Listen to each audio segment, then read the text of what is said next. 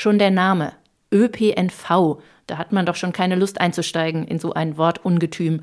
Öffentlicher Personennahverkehr.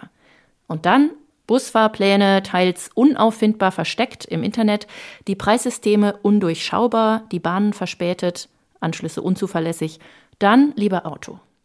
Rund 80 Prozent der Fahrten in Deutschland werden mit dem Auto zurückgelegt. Daran ändert sich seit Jahrzehnten nichts.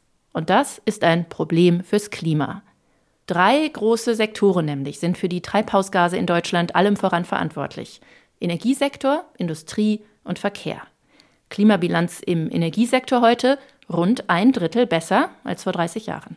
In der Industrie ähnlich. Im Bereich Verkehr dagegen keinerlei Verbesserung. Treibhausgasemissionen unverändert. Klar, E-Autos werden diese Rechnung deutlich aufhübschen. Nur für wirkungsvollen Klimaschutz müssen wir in den nächsten Jahrzehnten in Richtung Null Treibhausgasemissionen kommen. Null. Der Strom, den wir brauchen, muss also aus Windrädern und Solarpanels kommen. Und E-Autos verbrauchen ja Strom. Mit anderen Worten, dafür müssen Windräder in der Landschaft stehen. Und jetzt kommt's.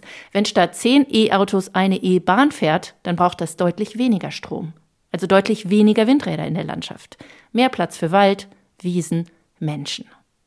Deshalb lieber in die Bahn steigen statt ins Auto. Womit wir wieder am Anfang wären.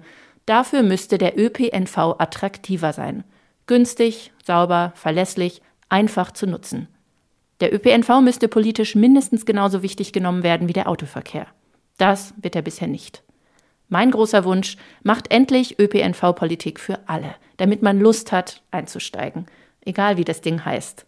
Bus oder Bahn oder von mir aus zur Not auch weiter ÖPNV.